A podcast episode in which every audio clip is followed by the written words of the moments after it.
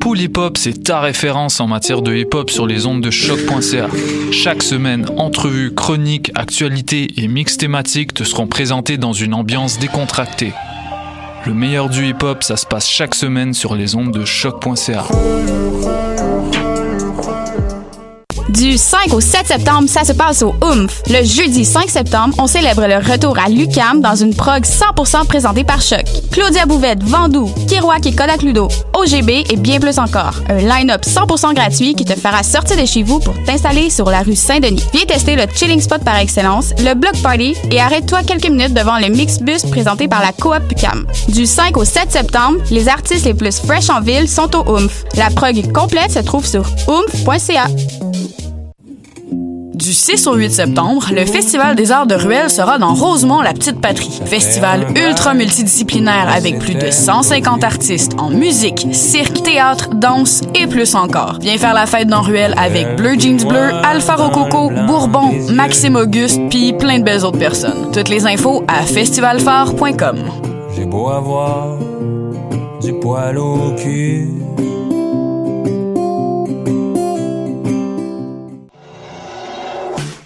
MR63 est de retour cette année pour tout l'été. Venez profiter de spectacles intimistes dans des wagons du métro de Montréal jusqu'au 15 septembre prochain. Tous les samedis 20h, retrouvez une foule de talents locaux comme Mélanie Venditti, Du, Bourbon, Lille, Sarah Pagé, Nao et Tambour. Plus d'infos au mr63.ca.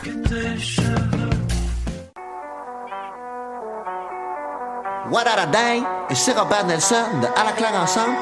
sur les ondes de.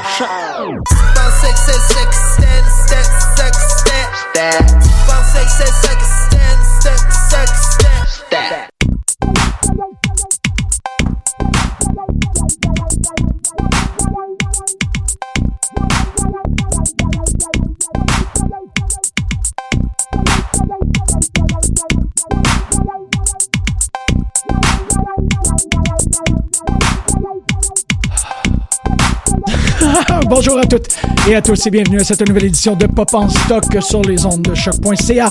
Mon nom est Jean-Michel Bertium et euh, tout ce soupir n'était qu'une représentation de mon grand euh, du déploiement de mon âme face au retour estival de cette euh, le retour. C'est un retour estival, c'est fini l'été? C'est encore techniquement l'été, mais on peut dire c'est ça, on, on peut dire estival dans ce cas-là. Je peux pas dire automnal. là, Mais on, on, on est au début. Est-ce qu'on est au début de la saison d'automne?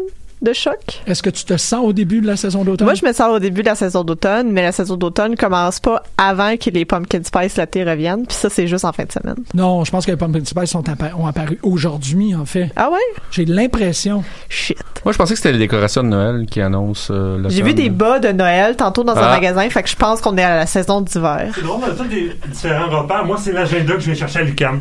La session est officiellement commencée, la rentrée aussi, quand j'ai mon nouvel agenda. Bon, ben voilà. ok. Hey, fuck Tarantino, on fait un épisode sur les saisons. hein. C'est quoi votre saison préférée, gang? Et tabarouette, bonne question. Hélène, as-tu une opinion là-dessus?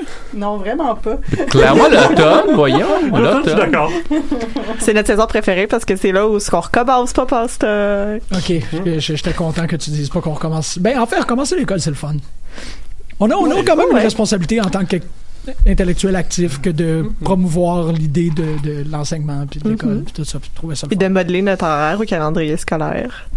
C'est très vrai. Oui. Ouais. Mais là, c'est l'épisode 201 de Pop en Stock. 216, en 216. fait. Ouais. Ouais. Euh, La blague, c'est qu'il y a plein d'émissions qui, ont- qui n'ont pas été mises en ondes durant l'été euh, à cause de moi.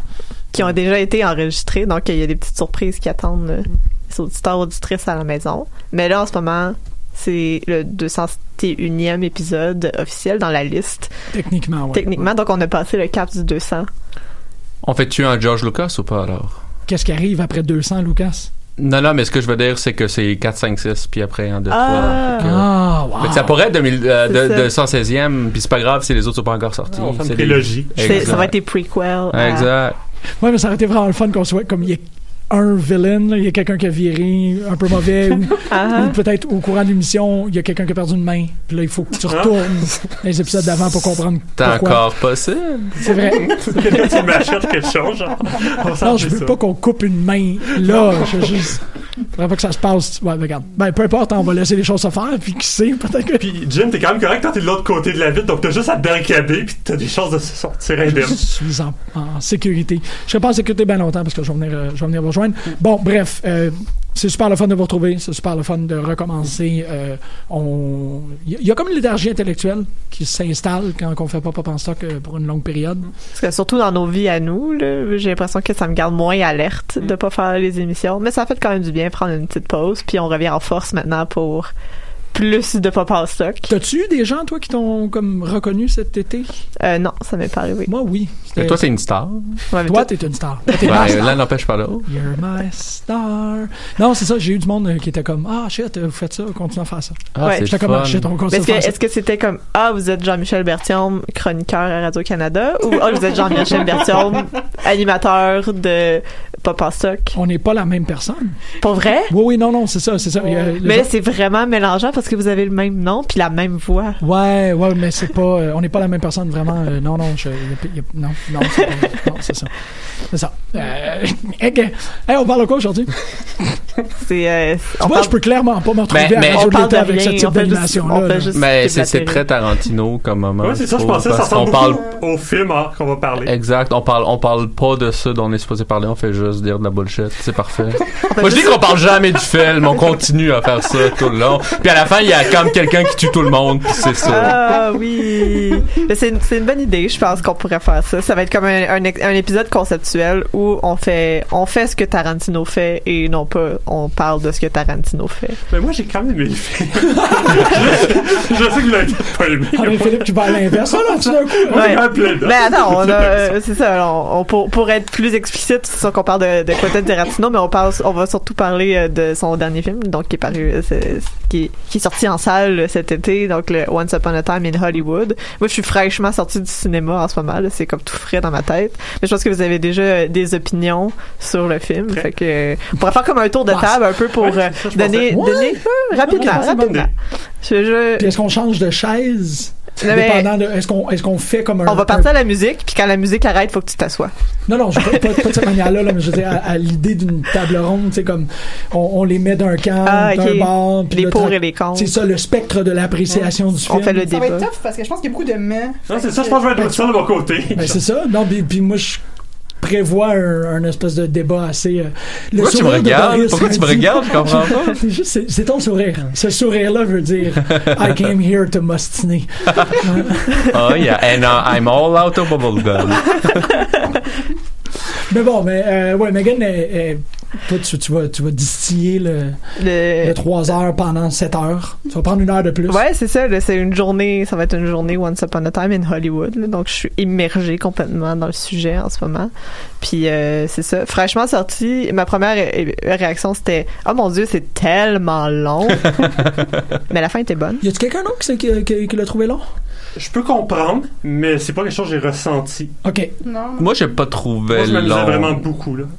Non, j'ai pas trouvé long. Je- je- je- Il y, a, il y a un moment donné dans le film où je me suis dit qu'est-ce qui qu'est-ce qui se passe, qu'est-ce qui qu'est-ce qu'il fait là. Ouais. Mais j'ai eu des interrogations pendant le film, mais mais je, je l'ai jamais trouvé. Les, les films Tarantino sont toujours très longs puis je les Ouais. trouve jamais longs. Ouais. En fait, le film que j'ai trouvé le plus long à la première écoute, c'est son film le plus court. hein. C'est euh, Dead Proof. Dead Ah, Proof, je l'avais trouvé vraiment long. Oh, ouais. Je l'ai réécouté, puis depuis, je, je l'aime beaucoup maintenant, je, je le réécoute régulièrement, mais la première fois, je l'avais trouvé long, surtout quand ça recommence, puis t'as Ouais, comme, ça. OK, on a encore cinq personnes qui vont dire de la bullshit pendant une demi-heure. OK. Ah oui, puis c'est ça, puis t'as vu la version longue. Non, j'ai vu la version courte, mais je la l'ai version vue. courte était longue? La version courte était longue parce qu'elle était tout de suite après Planet Terror, puis Planet Terror, t'as comme Ouais. une espèce de, c'est over the top, t'as un gros crescendo, puis là t'arrives ça ou comme, c'est comme Ouais. autre chose. là. Mais je pense pas que Tarantino a eu beaucoup de talent pour le court, tu sais. Je pense qu'il réussit bien le long, justement. Ouais, Mhm. non, c'est vrai que My, My Friend's Wedding, son premier film étudiant, qui est comme, c'est le truc le plus disponible de lui, de ses premières œuvres, c'est, c'est le fun. Puis même ses segments, ben, non, son segment de, de The Four Room, c'était fun. c'est vraiment Ouais. bon. Ouais. Ouais. c'est- C'est ça jusqu'à un certain point qui est bien, c'est que c'est plein de segments, donc ça fonctionne très bien en étant long. Mm. C'est que c'est ça se construit un peu en casse-tête. Petit à petit, on place les choses. Donc, c'est pas en soi un Mm. problème. C'est vrai, ça. Mais c'était plus au plan des scènes que je voulais dire au fond. C'est-à-dire qu'il réussit très bien les scènes très longues. Ouais, ouais, Ouais, ouais, ouais, ouais. Puis un film court le rend moins bien parce que forcément il y a un Ouais. rythme qui est pas qui permet pas d'avoir des scènes aussi longues. Ouais, c'est ça. Tu peux pas faire un film de 1h20 où il y a une scène de 40 minutes. Mhm. Sauf. Pourrait, mais ça va moins. Ouais, le, le Moins. Hunger, genre, que tabarnak. Ouais, Ouais. le film de Steve McQueen. Oui. Oh oui. Je- Mais c'est vrai que cette scène-là est extraordinaire. Ouais, ouais. Toi, comment tu t'es senti, Boris? Pendant le film? Ouais. Euh, extrêmement déçu, pas Oui. parce que c'était pas bon, mais parce que c'était pas assez bon. Dans le sens que je... mais non, mais dans le sens que je les, je les donne vraiment à, à une, la note de passage. Là. En tout cas, c'est la note que j'ai voulu lui donner quand je suis sorti du cinéma. Alors que moi, je suis un grand fan de Tarantino. J'aime beaucoup ce qu'il fait. Je comprends ses détracteurs, mais moi, c'est comme c'est mon genre de film que j'aime, les films qu'il fait.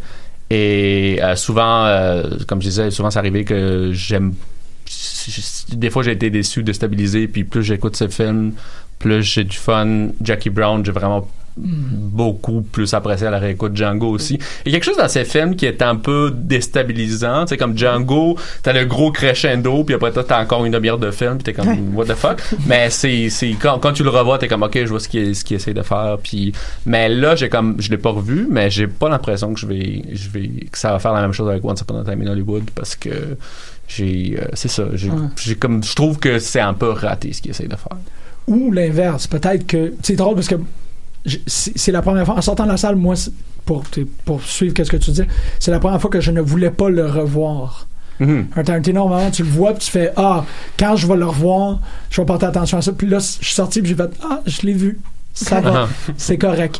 Mais je me suis fait Ouais. un peu prendre au piège en disant Je vais le réécouter, voir s'il y a quelque chose qui ressort à ça qu'on écoute. Ah, moi aussi, là, c'est comme sans, sans, sans, sans du tout vouloir être chiant, chien en disant ça. C'est un peu comme Phantom Menace dans le sens que tous les fans de Star Wars, fois qu'ils ont vu Phantom Menace, il fallait qu'ils le revoient pour être sûr que c'était pas bon. Mais là, je veux pas dire, je veux pas dire comment tu prends euh, in Hollywood, c'est aussi mauvais que Phantom Menace. Je veux juste dire que c'est comme, il faut que tu le revoies juste pour être sûr que c'est pas aussi bon que ça que tu pensais, que ça a l'air, Ouais. d'où que genre, que le standard, tu sais, moi, euh, tous les films de Tarantino dans mon livre à moi, c'est des 4 ou plus sur 5. Ben, c'est ça, on a quand même une attente un peu plus élevée avec Tarantino qu'avec George Lucas euh, en moyenne. J'adore Star Wars. Ah, on s'entend. Star Wars. On s'entend. Mais il y a quand même une réalisation généralement très Puis l'accueil critique de ce film-là a été incroyable. Ouais, c'est les gens, les critiques ont adoré. Après ça, il y a eu des bémols, mais comme la Fait première réception, Once Upon a Ouais, Time. non, c'est bon. Ah ouais, bah, bonne joke. Mais même encore sur Metacritic, c'est à 83%. là, C'est quand même assez fort Mhm. en absolu. Mhm. Puis même, euh, je pense sur IMDb, il est encore dans le top 250. Ouais, donc, mais on euh, peut pas aller chercher Non, non, je je sais qu'il sur va IMDb. disparaître Ouais, ouais. IMDb, c'est euh, pas très fiable, mais Mhm. Toi, Hélène? Euh, moi, sur le coup, j'ai été assez déçue. Euh, à force d'en discuter un peu avec tout le monde, j'ai envie de le revoir. Genre, j'avais pas du tout envie de le revoir après. Donc, déjà, c'est pas mal, mais ce que j'ai trouvé plus décevant, c'est que j'ai l'impression qu'il a pas assumé jusqu'au bout son projet, en fait. J'ai l'impression qu'il a pas été juste. Il a, il a pas osé faire ce qu'il fait d'habitude. C'est-à-dire aller jusqu'à nous déstabiliser complètement, aller jusqu'à... Tu sais, je pense que son projet était presque trop confortable pour lui. C'est comme un univers qu'il connaît trop bien, qui est comme trop... Ah, Il était trop à l'aise dans tout ça, puis j'ai l'impression qu'à cause de ça, lui-même s'est pas mis en danger, puis à cause de ça, nous-mêmes, on suit pas tant. Parce que... c'est en l'écoutant après en parler aussi qui disait ah j'ai pas voulu me mettre dans la tête de Charles Manson je veux pas aller là Mm. dans ma vie puis je suis comme ouais mais tu sais pour faire de l'art faut que t'ailles tu sais faut que t'ailles où tu veux pas aller aussi tu sais Mhm. sais puis je comprends son point mais d'abord fais pas un film sur Charles Manson Mais c'est quand même drôle qu'il ait dit ça alors qu'il s'est mis dans la peau de de de gens terribles.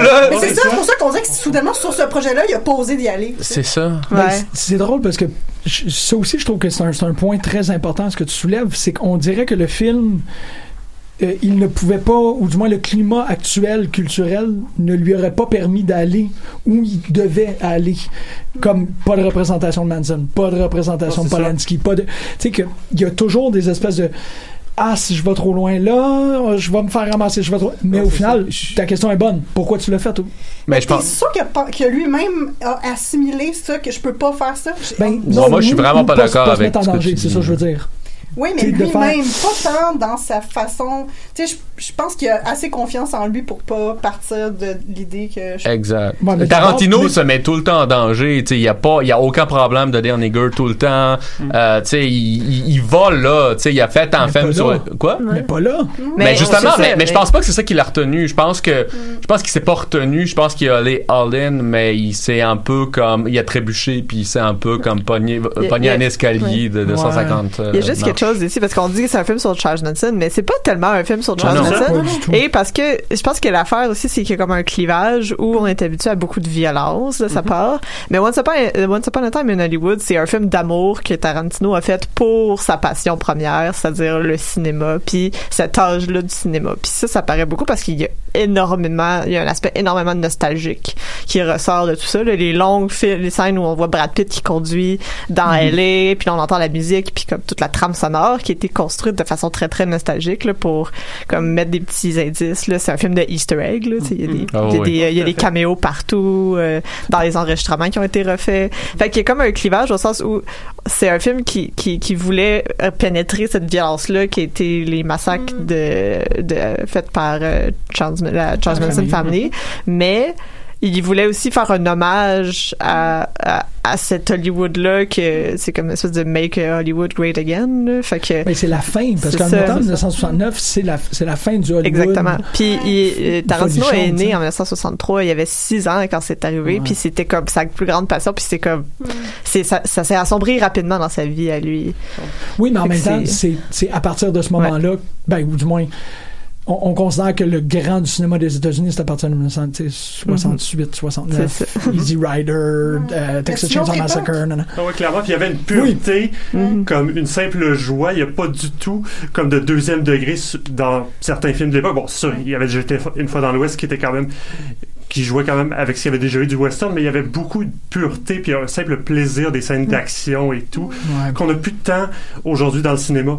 C'est- Aujourd'hui, quand on a ça justement, on a Tarantino qui joue avec un second degré de l'hommage et tout. Mais- Mais, c'est aussi c'est ça ce qui a fait un film nostalgique, mais peut-être qu'il y a un second degré dans cette nostalgie-là, au sens où on essaie de revenir à une époque un peu imaginaire, parce que c'est pas c'est pas seulement comme ça que ça se passait, là, on sait pas, on n'était pas là.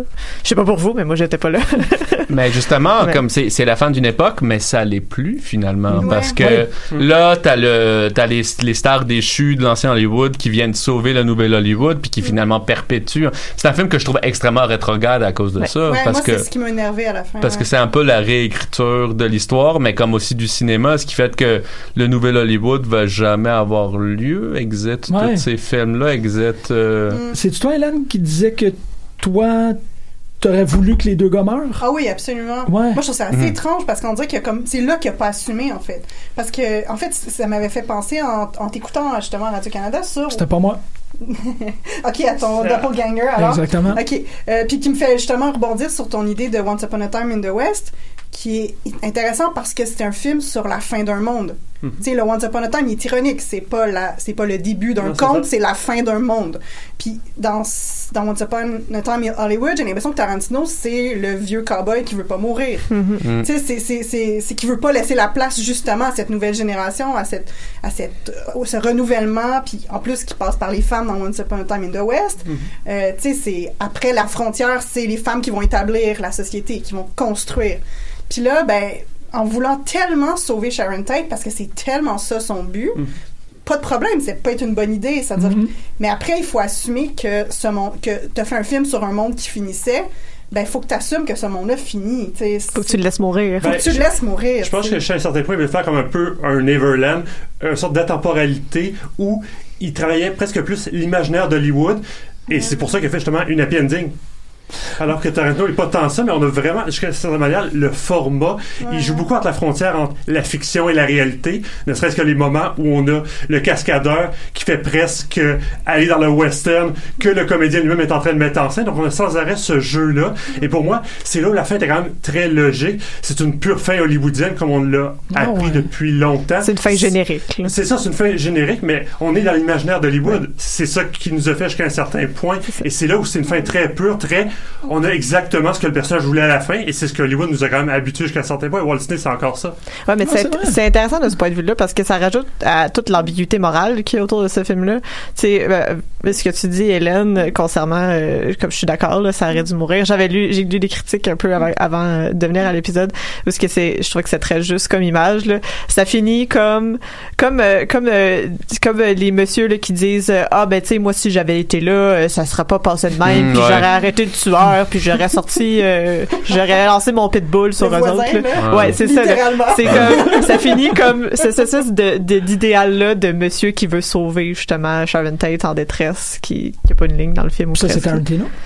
Euh, non mais c'est ça, ça ça rajoute à, à l'ambiguïté morale parce que de prendre une fin générique c'est une c'est un peu une fin conceptuelle si on veut là. donc on essaie de faire un film hollywoodien à la vieille sauce Hollywood avec une belle fin et puis tout le monde est heureux mais ça implique que ce soit cet imaginaire là qui gagne à la fin cet imaginaire là Mhm. macho Mhm. qui Ouais. traverse beaucoup des films de Tarantino puis qui qui fait pas exception aussi euh, dans Once Upon a Time in Hollywood fait qu'il y a comme c'est si vous voulez une belle fin faut que les faut que les hommes gagnent c'est comme c'est les, les hommes tueurs de femmes. C'est ça, parce qu'en plus, Ou peut-être euh, pas, ou peut-être, je sais pas. Mais ça, ça aussi, c'est comme, t'as des flashs comme ça, Mm. euh, comme la manière qu'il représente Polanski, puis les commentaires par rapport à Polanski, puis le fait que genre Brad Pitt a peut-être ou peut-être pas tué sa femme. Mm-hmm. Pourquoi tu vas là, tu sais? Pourquoi tu fais comme, ah, on sait pas, on, on Ouais. dirait que genre, il se positionne par rapport au MeToo, puis par rapport à ces scandales-là, mais d'une manière un peu étrange. Ça, c'est aucun doute. Ben, il n'y a pas le choix. C'est son premier qui est pas produit par Harvey.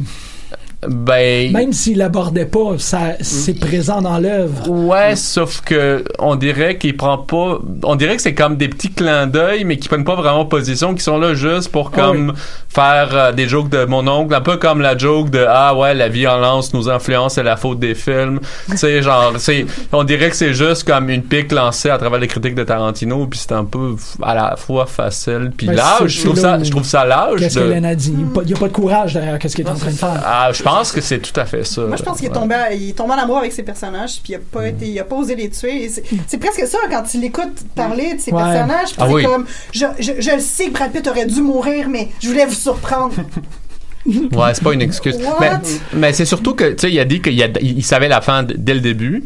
Puis que là, il a dit, il faut que je mérite ma fin. Mais il, il a pas mérité sa fin parce qu'il n'y a pas de build-up vers cette fin-là. C'est comme, t'as, deux fins. T'as la fin qu'il a écrit. Puis après ça, il a fait ses personnages. Puis il est tombé en amour. Puis là, on les suit. Puis on, on- puis là, finalement, comme, ah oui, c'est vrai, il faut que je tue Sharon Tate.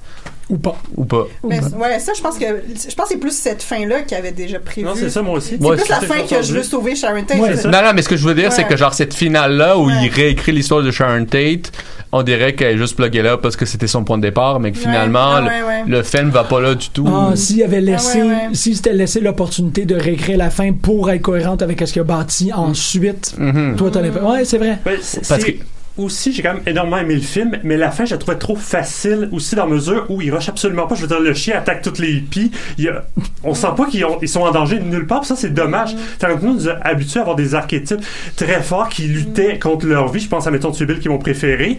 Je veux dire, elle en arrache et tout, c'est... On n'est jamais très content en tant que spectateur d'avoir ça, mais c'est- ça rend le film meilleur. Non, il a gagne sa fin, là. C'est ça, Ouais. Vraiment. T'es content à la fin quand elle bat Bill. Désolé pour les petits vulgaires mais C'est dans le titre. C'est ça. On, on espère que ça Mais je me demandais si ça. arriverait à le tuer, justement, avec Ouais, un tout ouais. comme ça. C'est la question qu'on pourrait se poser. Mais c'est ça, elle en arrache. Je veux dire, elle est tellement abîmée. Je veux dire, je me rappelle juste son entraînement où elle doit taper sur une barre de bois puis elle la met en sang. Mais j'ai tellement pas ressenti ça là-dedans. Ça, je trouvais ça dommage parce que Hollywood nous a quand même appris ça jusqu'à un certain point. Puis moi, c'est drôle parce qu'il y a eu un moment où, c'est peut-être à cause de la présence de Leonardo DiCaprio, mais à, à la fin, j'avais les flashbacks de la Yellow Acid de Wolf of Wall Street. Ouais. Parce qu'il y a quelque chose qu'on prend pas en considération sur cette finale-là, c'est qu'il est pété. Il est complètement Ouais. pété Non, sur la à ce moment-là. Puis si tu si tu mets en juxtaposition la scène où il se bat, Leonardo se bat avec un téléphone, en train de baver, couché sur une moquette, et Brad Pitt qui est juste comme en train de rigoler en pitchant des cannes de Ouais. Chef par en bas de son appartement. On son est appartement. plus à la fin d'un monde pour vrai. C'est ça, tu sais, j'étais comme, mais il faudrait que tu y mettes un affaire de. Il il y a comme un peu les pupilles dilatées, puis il y a un peu la misère à croire que c'est dans le passé. Il y a peut-être un moment où il dit. Ouais, avec le, quand il fait le fusil avec sa main, c'est quand même genre Mhm. le, le Oui. texte, là, il pointe son fusil sur lui, puis il fait juste comme un, un finger gun, puis il se met à rire.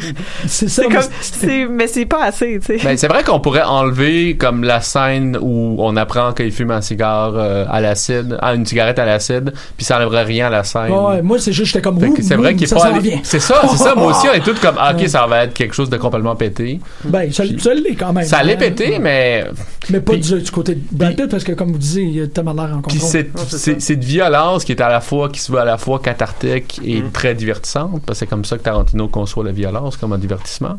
Euh, ben, les, tu sais, moi, j'ai, j'ai pas envie de prendre compte ces personnages-là parce que je les ai pas, tu sais, ils sont un peu brainwashés par la Manson Family de ce que l'on sait, puis on n'a pas appris à les haïr, tu Mais sais, on on n'a pas. pas ça. On le sait pas c'est dans le ça. film. Ouais, ouais. Ben, on, on, on- on le sent un peu dans la scène du ranch, tu sais, on les voit, ils ont l'air un peu space, mais, mais Ouais, là. mais finalement, ils finissent par être plutôt sympathiques. Non, ils s'occupent du rancher. Je veux dire, Ouais. Hmm. à- au bout du compte, euh, Il y a une espèce d'inquiétude quand même. oui, que parce moi, que je- qui vient de nous, qui vient du fait que nous, on sait que c'est la famille, mais Mais c'est présenté que c'est dans le film? Mais c'est quand même, il y a quand même un aura de cinéma d'horreur durant cette scène-là. Même, j'étais quasiment déçu qu'il se passe à ce point-là rien parce que justement, ça vient pas justifier Ouais. des moments. Je trouvais cette scène-là incroyable jusqu'à temps qu'elle finisse. Hmm.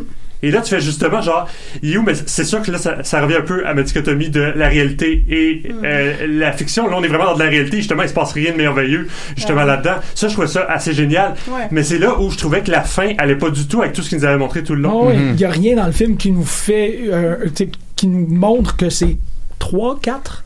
C'est les 3 qui rentrent à la Euh, fin? les trois, Trois, ouais. ouais. Sont reliés au ranch. Non, c'est ça. C'est Ah pas. ouais. euh, On comprend que c'est des hippies, là, mais c'est. Ben, tu complètes avec ce que tu connais de l'histoire. Ouais.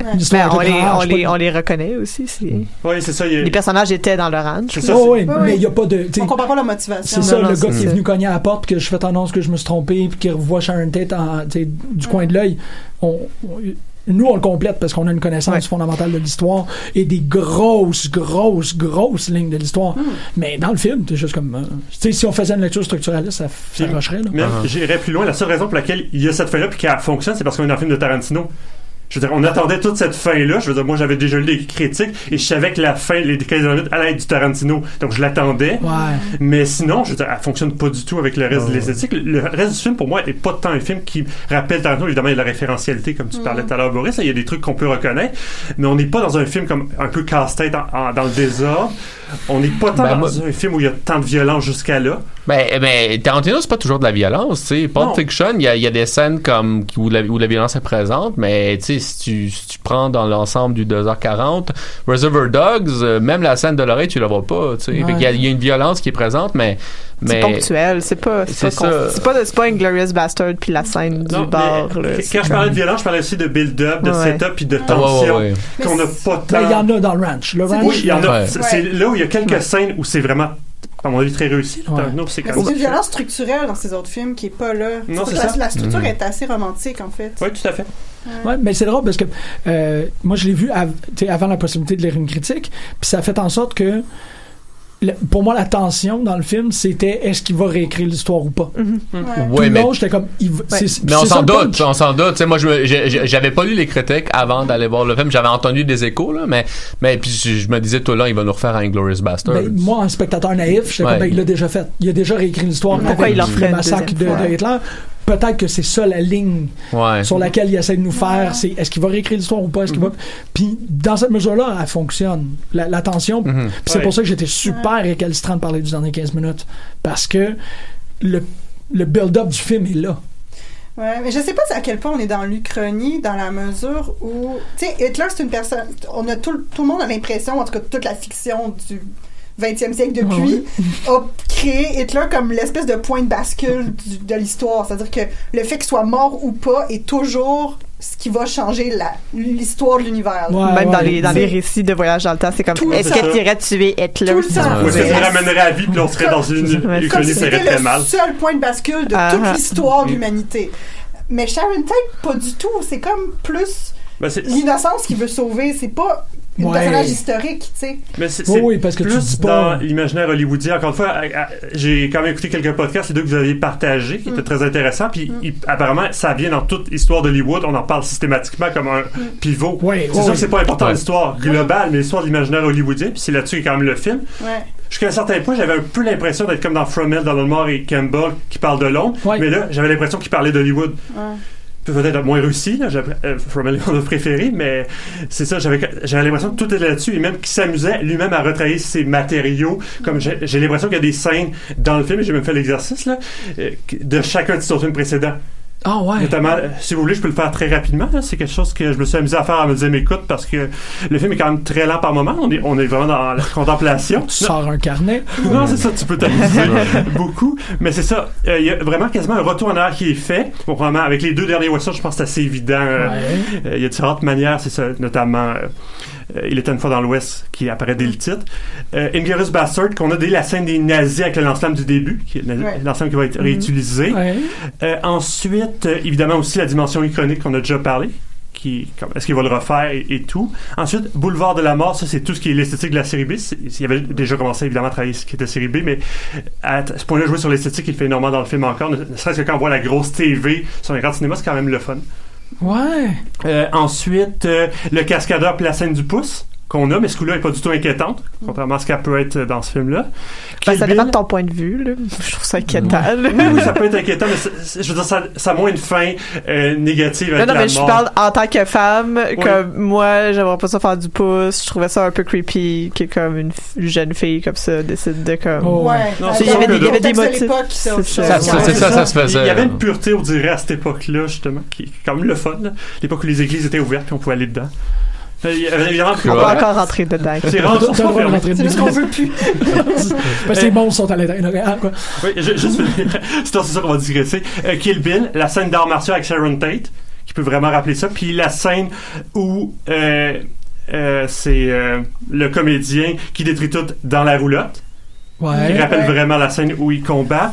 Euh, Jackie Brown qui peut, ne serait-ce qu'avec la série TV FBS, j'ai plus temps parce que je l'ai juste vu une fois, c'est Ben, ça? euh, je l'ai pour Jackie Brown. C'est la même, euh, c'est la même ouverture. Ok. La, la- les pas et le, le traveling latéral sur des, c'est le même, euh, c'est le, c'est le même début. Ok, Ouais. génial. Ouais, j'aime Euh, beaucoup Jackie Brown. Pulp Fiction, ça, ça, j'ai quand même un peu plus vu. Il y avait notamment la scène euh, de, de dénouement qui est quand même assez cadavre à la vente, qui rappelle un peu Pulp Fiction, euh, certaines scènes, la présence de la drogue. Ben, c'est, assez ouais. différemment, là, mais... Euh, puis l'arme cool qui est choisie le moment où il, a- il peut choisir entre toutes les armes puis la scène Flame Tower me faisait vraiment penser à ça là. comme c'est quoi l'arme qui est plus cool que tout ce que j'avais à l'autre la katana c'est le Flame Tower. Et euh, le rythme dans la résolution du duel qui est quand même assez récurrent dans tout son œuvre il y a presque toujours un moment où il y a un duel puis une tension qui est fait là il est presque tourné à l'humour ce qui est assez spécial là, mais il y a quand même une tension dans cette scène là puis Réservoir d'or, ben, tout ce qui est de l'ordre du braquage avec les hippies finales, le traître et même le chien qui attaque alors qu'on voyait dans le titre. Enfin, je me suis vraiment amusé, là, mais il y a plein de petits moments comme ça. puis On a vraiment l'impression qu'il a montré tous les matériaux dans le fond de sa jeunesse, dans le temps où il travaillait dans un club vidéo. Puis il aurait fait ça. Il a remontré ce que c'était quoi pour lui Hollywood. C'était tous ces matériaux-là. Est-ce que c'est pas peut-être une façon aussi pour lui, là, je, je troll un peu, là, mais c'est pas, une façon, c'est pas une façon un peu pour lui de s'inclure lui-même dans ce grand Hollywood-là? Ben, je veux pas vous interrompre dans votre euh, folle virée, mais Tarantino fait ça depuis toujours. Ouais, ouais, il ouais. refait le même film, il refait Oui. toujours le même film. oui, puis- mais là, il parle d'Hollywood. Oui, oui, oui. Ben, il parle, moi, je trouve qu'il parle plus d'Hollywood dans Glorious Bastards que dans ce film-là. Ben, il parle, ouais, non, il dit il il y a parle une manière plus intéressante. tu sais. Ouais. Oui.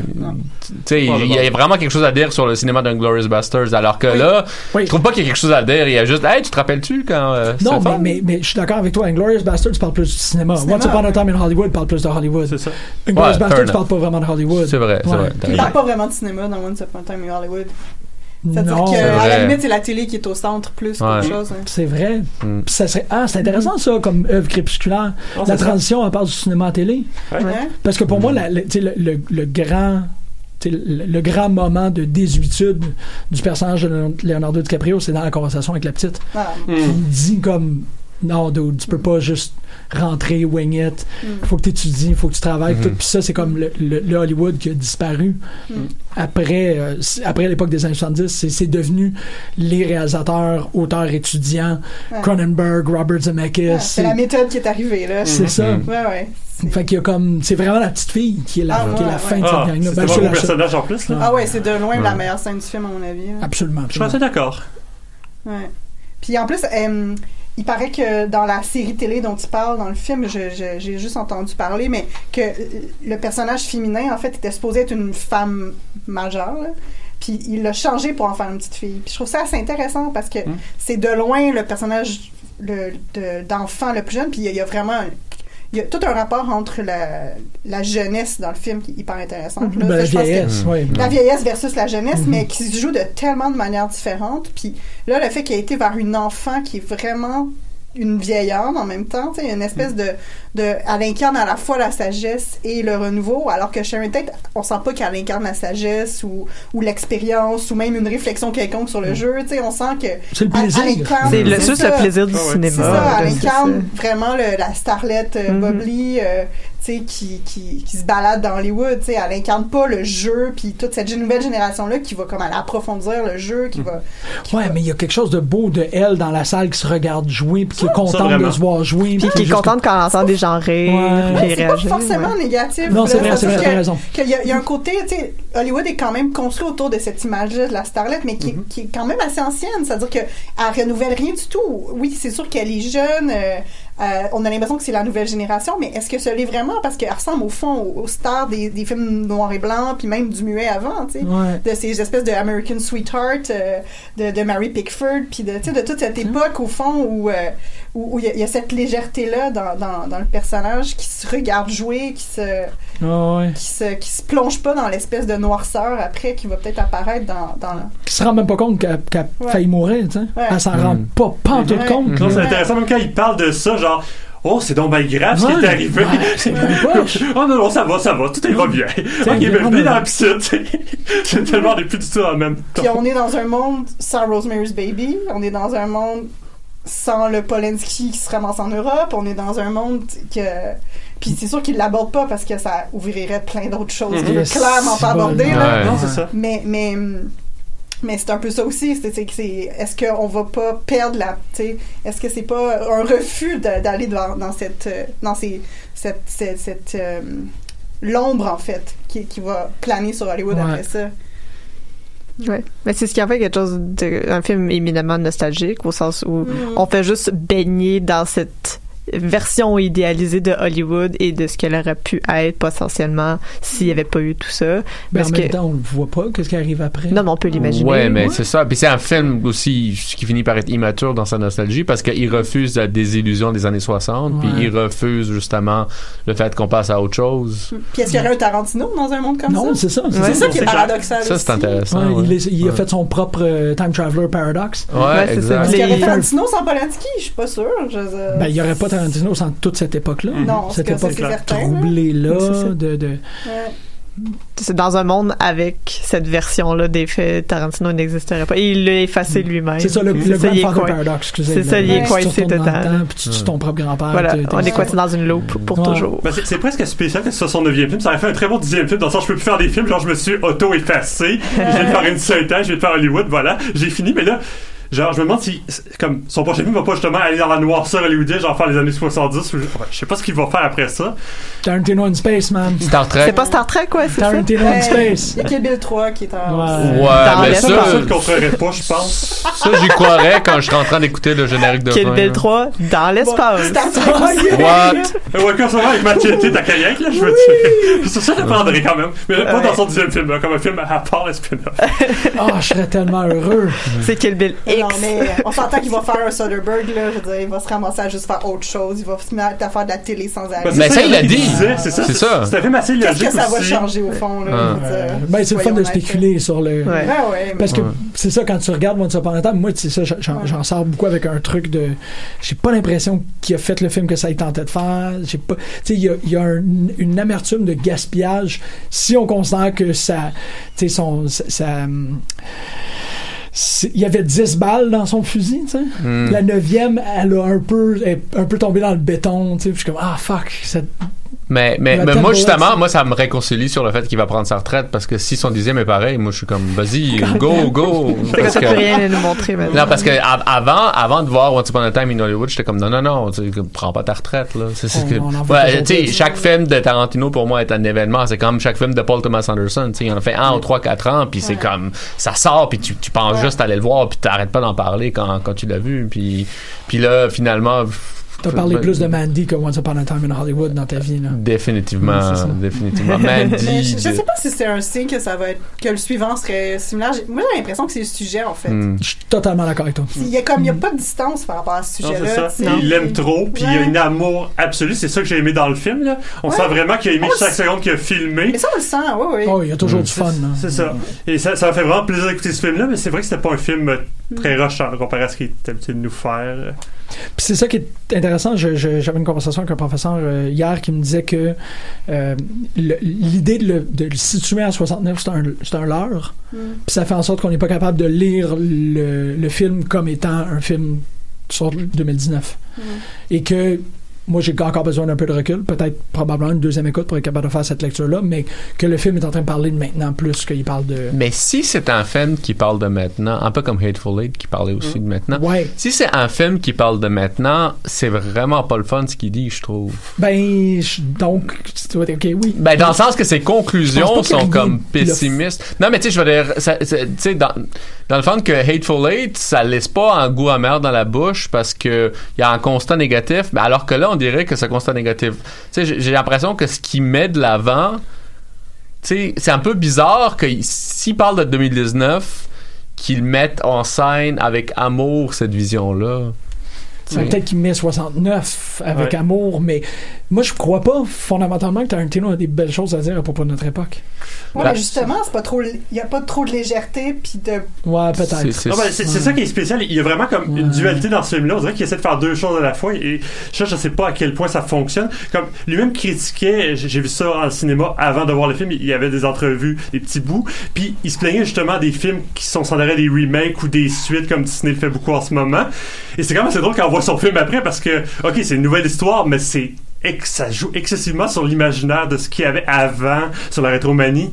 Ouais. Ben, tu sais, quand on parle de, de, de cette époque, tu sais, on parle de, de ceux dont on essaie de se débarrasser, tu sais, les, euh, un peu les- l'espèce de sexisme, racisme systémique à Hollywood dans la représentation, une représentation plus diversifiée, un peu tous ces stéréotypes dont on essaie de se débarrasser. Si Tarantino parle avec ce film-là de notre époque, lui, il regrette ces, cette chose-là. C'est ça l'impression que j'ai, c'est que si on dit que c'est un film sur notre époque, qu'est-ce qu'il dit?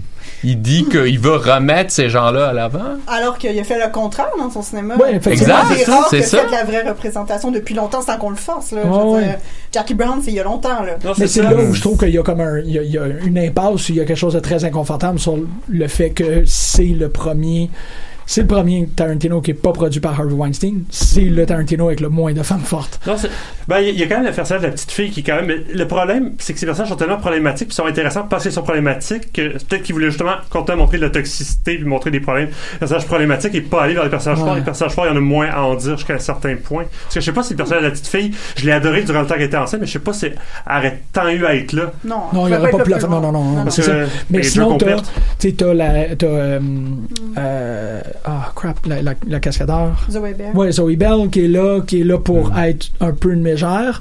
T'as aussi la femme de, euh, tu sais, c'est les femmes dans ce Ouais, film-là. mais les hommes sont assez. Je préférais Ben, des ouais, personnages mais- féminins que des personnages masculins dans ce film-là. Ouais, ils sont. À ouais, choisir, là, de ils loin. s'identifient pas à eux. là. C'est ça. Non, sont- absolument pas, mais Tu sais, Ta- Tarantino, il a toujours fait des personnages féminins super intéressants.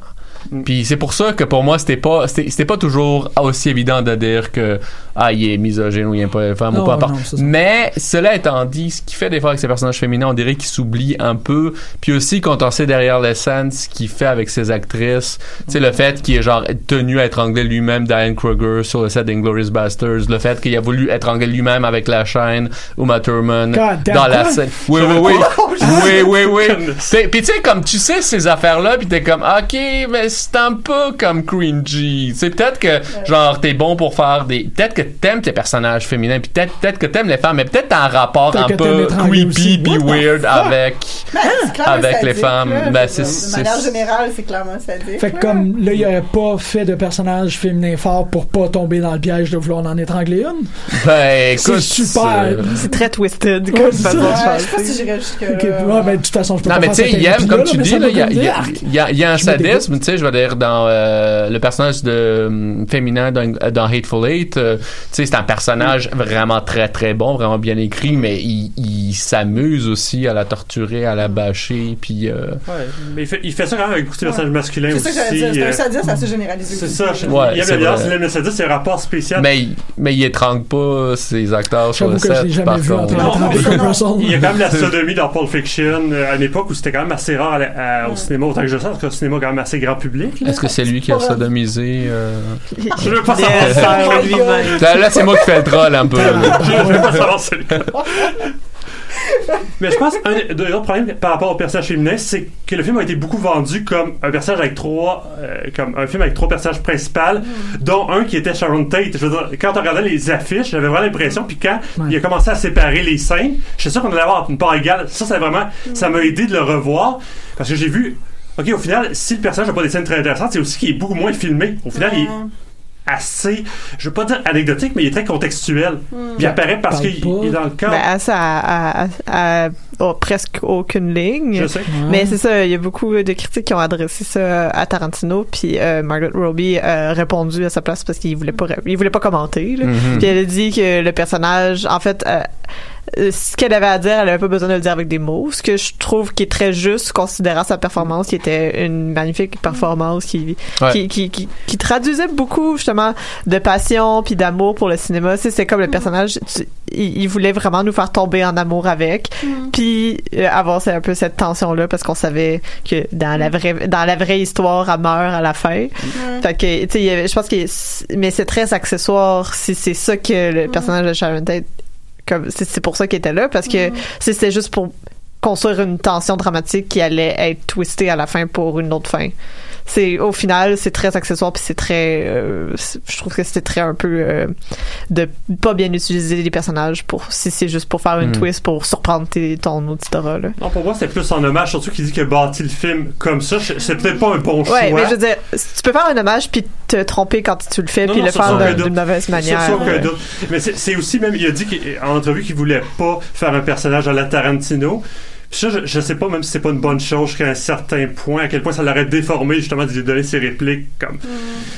Ouais, Ouais. c'est je trouve que ça a l'air awesome. Mais moi, le fait Ouais. qu'elle parle pas trop, ça me dérange pas vraiment. Ça me dérangeait pas non plus, non. Même que, tu sais, quand on y réfléchit, la, la plupart des films de Tarantino, puis c'est encore plus vrai sans doute dans lui, sont vraiment basés sur l'espèce de dichotomie très classique de villain, euh, de héros-villain, où les héros ne parlent pas, et puis c'est eux qui, ne, qui survivent, puis les villains parlent sans cesse, puis c'est eux qui meurent. Au revoir, Chochala! Mon Dieu, c'est super classique là parce que c'est toujours le héros dans la my- tu sais, comme mythologie et toujours dans l'action puis le vilain toujours en train de discourir puis Ouais. fait que le fait qu'elle parle pas la, la met sur comme la, la fait sortir justement de cette de cette espèce de de- d'ensemble de, personnages tarantiniens qui Mm. ne peuvent que mourir tu sais parce Mhm. qu'ils sont tout le temps en train de parler Mm. tu sais c'est c'est comme collectivement sont tellement toujours en train de discourir que finalement ils peuvent puis alors que tu sais The Bride on la elle parle pas beaucoup en fait dans dans Kill Bill c'est jamais elle qui a comme des longs discours tu sais, Non, non, qui- jamais. Puis on le remarque pas vraiment dans son cas parce qu'on la voit agir de manière beaucoup plus ça, efficace. Puis elle se met très bien en scène. Quand elle se met en scène, la scène où elle fait semblant d'être une américaine est très drôle, là, mais. C'est ça, c'est ça. Quand elle parle, c'est rarement comme pour être elle-même, tu sais. Mm. Puis Sharon Tate, le fait qu'il c'est drôle, c'est- cet aspect-là m'a moins dérangé parce que je trouvais assez intéressant qu'il y ait vraiment dans la vie quotidienne pure, tu sais. Puis ça, il y a quelque chose de très Tarantino là-dedans, au fond, parce Ouais. que c'est un rythme qui est complètement anti-cinématographique, tu sais. Puis Hmm.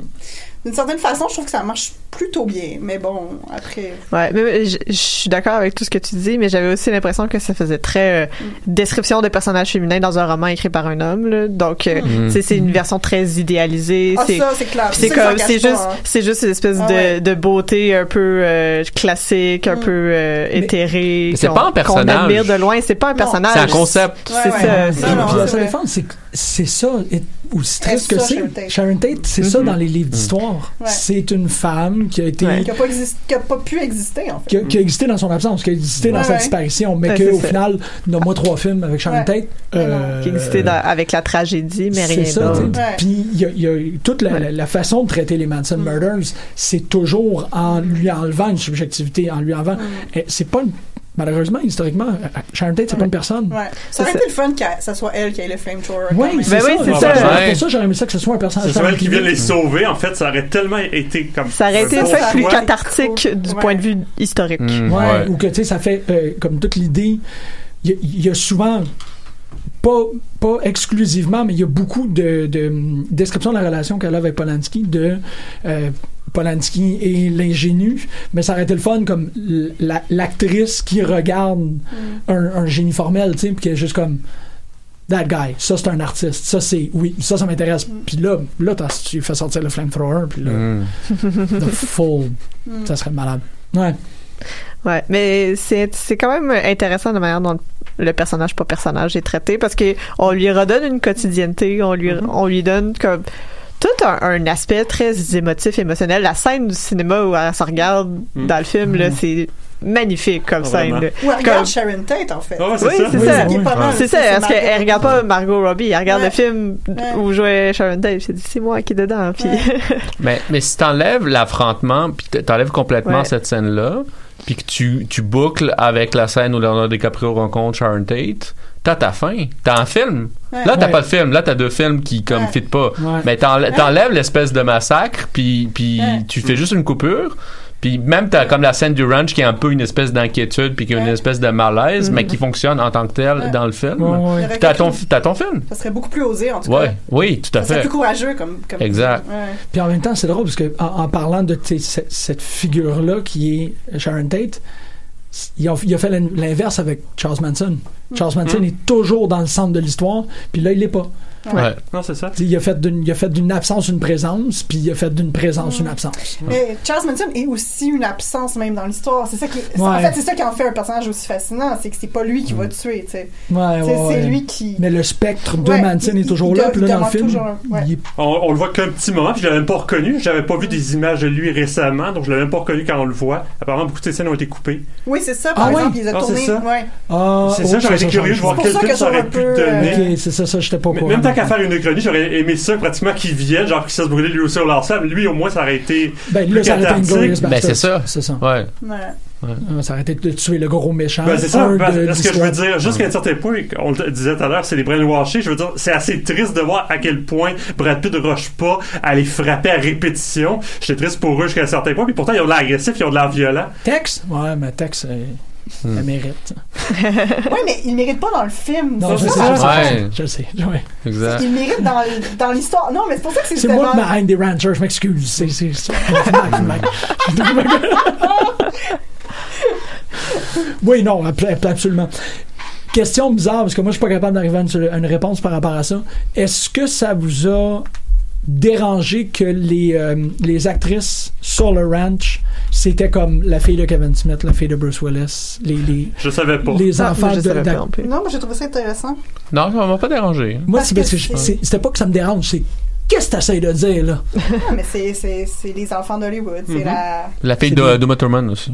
C'est des zombies qui... Ben, jusqu'à un certain point, il- ta, ta réponse, Jim, je pense quand ils sont dans la voiture puis ils discutent qu'ils vont tuer les stars, ils ont été comme on a été éduqués par Hollywood, Hollywood est violent, ils ont rendu violents, on va les tuer. Oh! C'est assez violent quand tu toi, dis dans ça, la- mais ça Non, mais il veut détruire la. Ouais. D'une certaine façon, le film essaie de nier la nouvelle génération. Fait que le fait d'en faire des hippies qui deviennent violents montre Mm. que la nouvelle génération tourne à vide, puis que je m'ennuie tellement de l'ancienne, puis que si l'ancienne avait gagné, ça serait beaucoup mieux. C'est pour ça que c'est Ah, Ça, tellement. c'est bizarre. C'est Ouais. rétrograde au max, ce film-là. là. C'est- Non, non, mais ça ressemble pas à ce qu'il fait d'habitude, c'est ça aussi Ouais. que je trouve plate. là. Je pense Ouais. que c'est rétrograde sans qu'il s'en rende compte. Ouais, c'est ça, moi aussi. C'est pour ça que j'ai- je pense que le film est quand même le fun, mais dès que tu commences à trop l'analyser, ben, Ouais. bien l'analyser, ça, il devait y avoir deux discours qui fonctionnent pas ensemble, puis Ah là, bon. c'est problématique. Conséquemment aussi son plus grand succès commercial. Oui, mais ça c'est spécial, ça. Ça, c'est weird oui. aussi. Ouais, mais parce que c'est peut-être le plus accessible, tu sais. Mais Trois ça les- heures ça de- les tue? Je pense pas. Je pense que la plupart du monde, quand je même pas tant si bien que ça Charles Manson, encore moins. euh, Non, mais c'est accessible parce que ça n'a pas l'espèce d'aura. euh, c'est pas plus accessible qu'Inglorious, pas plus accessible que Django. Que Pulp Fiction. Pulp Fiction, c'est quand Ouais, même très ouais, accessible. ouais. hein, puis... Ben, Ça dépend pour quel public? C'est Pour un ça. public qui est sensible C'est à ça. la violence. Il y en a qui à pour les films violents, j'ai souvent entendu ça à la base. à- Dès que c'est un peu violent, puis effectivement, tu leur fais pas écouter du Tarantino, s'ils disent dès que c'est un peu violent, genre je suis pas capable, je regarder suis pas capable. Effectivement, c'était pas le Ouais. modèle de faire écouter Kill Bill. Ouais, mais là, mais. l'idée, c'est que c'est parce que c'est Brad Pitt et Leonardo DiCaprio ensemble. C'est le juste sujet aussi. C'est comme la grande époque d'Hollywood. Ouais, mais- c'est très euh, American Dream. Là. Non, c'est ça. Je pense pas que des gens qui chillent à Hollywood pendant deux heures et demie, c'est accessible. là. Non, mais c'est accessible pour. Disons que c'est plus facile de convaincre des gens d'y aller avant de l'avoir vu. là. Je dis pas que. C'est des gens, je dis Ouais. pas que tout le monde va l'aimer. là. Je dis juste que c'est. Ouais. C'est plus facile de convaincre quelqu'un d'aller voir ce. Quelqu'un qui aime pas du Tarantino d'aller voir ce film-là. Mhm. C'est la raison pour laquelle on l'a moins aimé aussi, tu sais. Mais Ouais. je pense Wow. que il y a- moi, ma théorie, c'était, c'était un peu la manière dont ça a été publicisé, au sens où ça a été publicisé comme un film sur les massacres Manson. Alors que c'est pas un film qui parle de ça, premièrement. Ouais, puis ou c'est racoleur, puis. C'est ça. Puis, tu sais, dans les dernières années, il y a eu beaucoup, justement, un gros, euh, une grosse popularisation des films sur les tueurs en série, les séries sur les tueurs en série. Mm. Donc, je pense que ça doit peut-être aider à un certain succès commercial, au sens où les gens voulaient aller voir un film sur les Manson. Puis. Peut-être qu'ils ont été déçus, peut-être qu'ils ont bien apprécié leur expérience, je sais pas, là, mais Ouais. à date, le, euh, son métacritique, c'est c'est un des meilleurs tar- des Tarantino les mieux cotés Moi en ce moment. Ouais, c'est ça. Mm. Donc, euh, Mm. je pense que ça, ça, ça- il y a comme plein de facteurs qui ont peut-être joué sur ce succès commercial-là. C'est un film d'été, c'est Ouais. c'est comme quand il est sorti. C'est ça, Hateful Mm. Eight quand c'est sorti en même temps que Star Wars là, ça a pas bien, euh, ça a fait un peu, euh, fait il mal, était pas ouais. content le Tarantino. là. Quel autre film a joué cet été, honnêtement? Je veux dire. Euh, Ben, Spider-Man. Il y a Spider-Man, c'est ça. C'est pas mal ça. En même temps que c'est pas nécessairement toujours le même public. Là. Non, c'est ça. non plus. Non. Oui, oui. Il y avait plus des trucs comme le Roi Lion, des trucs genre de Disney. C'est ça, t'avais les blockbusters Toy Story euh, 3. classiques, puis t'avais aussi t'avais ce film-là qui était peut-être un film un peu plus euh, intellectuel avec des gros guillemets ici, là, où ce que les gens pouvaient avoir un, autre type de cinéma, cas, ouais. plus Mhm, adulte, ouais. Le film de zombies de Jarmusch. Ouais. Qui était aussi une déception. Ah oui, vraiment. Ouais. Pour les mêmes raisons ou presque. Ouais, c'est ça, genre. il euh, était comme vieux Chris qui s'en en- sac un peu. Là, trop ouais. envie d'avoir juste Ouais. du fun sans faire un vrai bon film. Ouais. Juste comme, ouais. Ouais, moi, ça m'a vraiment déçu aussi. J'attendais beaucoup ce film-là. Son, son film de vampire était tellement plus réussi. Oui, Que- c'était excellent. Mais, mais c'est ça, c'est comme c'est l'été des grands Ouais. auteurs qui font des films décevants. Mais pour revenir rapidement sur le Jim Jarmusch, moi j'avais vu aucun Jim Jarmusch avant de voir son film sur les zombies. Ah, je Puis suis j'avais eu beaucoup- Non, mais j'avais eu beaucoup Ah, de ok. plaisir en fait. Ouais. Parce Parce que que pas des attentes. Parce que j'avais aucune attente. Puis je pense qu'il y a ça aussi avec le Once Upon a Time in Hollywood, parce qu'on est des grands fans de Tarantino. On a tout vu, puis on a tout apprécié, puis on a tout vu plusieurs fois. Puis on juge. Tu sais, je sais pas si quelqu'un qui a jamais vu un Tarantino qui est allé voir ça le jugerait de la même façon, de la même manière que nous. Sans doute pas. ouais. Sans doute pas, pas. non. Ouais. Parce que nous, on a des attentes, puis malheureusement, ces attentes-là, ils ont été euh, comme euh, euh, voyons, atteintes, mais de manière très oblique et Non, c'est- bizarre. C'est presque transversal comme film. là. Il a presque pris ça, une autre là. direction complètement Mais ça reste, ça reste très Tarantino à mon avis parce que Oh oui. T'as- les longues conversations qui mènent un peu nulle part, t'as cette construction de la tension là qui est très bien réussie, même si des fois il y a des petits anicroches dans, dans ce Mhm. film-là.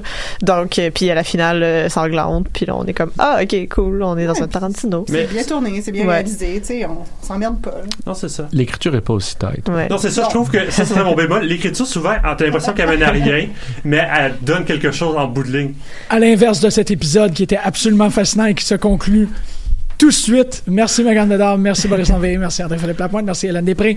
Ça fait vraiment du bien de revenir avec vous autres. On va l'écouter Requin Chagrin et Soleil Blanc, mais je vous encourage à continuer la conversation autour de Once Upon a Time in Hollywood avec vos amis, euh, tout, tout ce que vous aimez dans la vie, votre famille, euh, vos animaux. Vous serez potentiellement surpris par leurs opinions. On se retrouve la semaine prochaine. Yes. Vous aime fort. Requin Chagrin, Soleil Blanc.